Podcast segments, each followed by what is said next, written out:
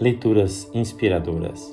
Leitura número 125. O serviço dos anjos.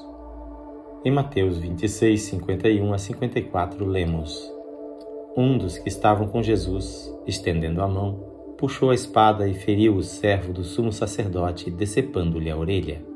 Disse-lhe Jesus: Guarde a espada, pois todos que empunham a espada, pela espada morrerão.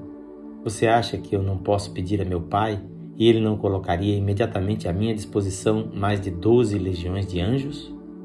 Como então se cumpririam as Escrituras que dizem que as coisas deveriam acontecer dessa forma? No texto vemos que Jesus diz que poderia rogar ao Pai e ele enviaria mais de doze legiões de anjos para defendê-lo. Isto nos dá a entender que nós também podemos rogar ao Pai que envie anjos para socorrer-nos nas batalhas espirituais que temos de enfrentar.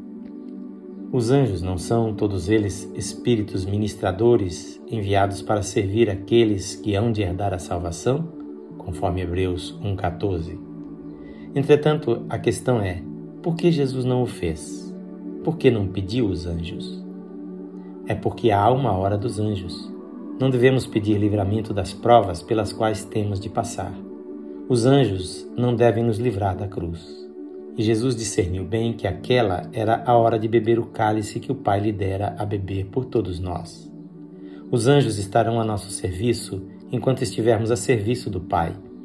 Estão a serviço dos que servem e não dos que querem servir-se.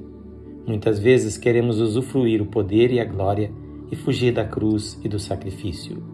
Jesus soube muito bem quando pedir o livramento e quando aceitar a prova, a vergonha e a dor. Dá-nos, ó Pai, esta sabedoria.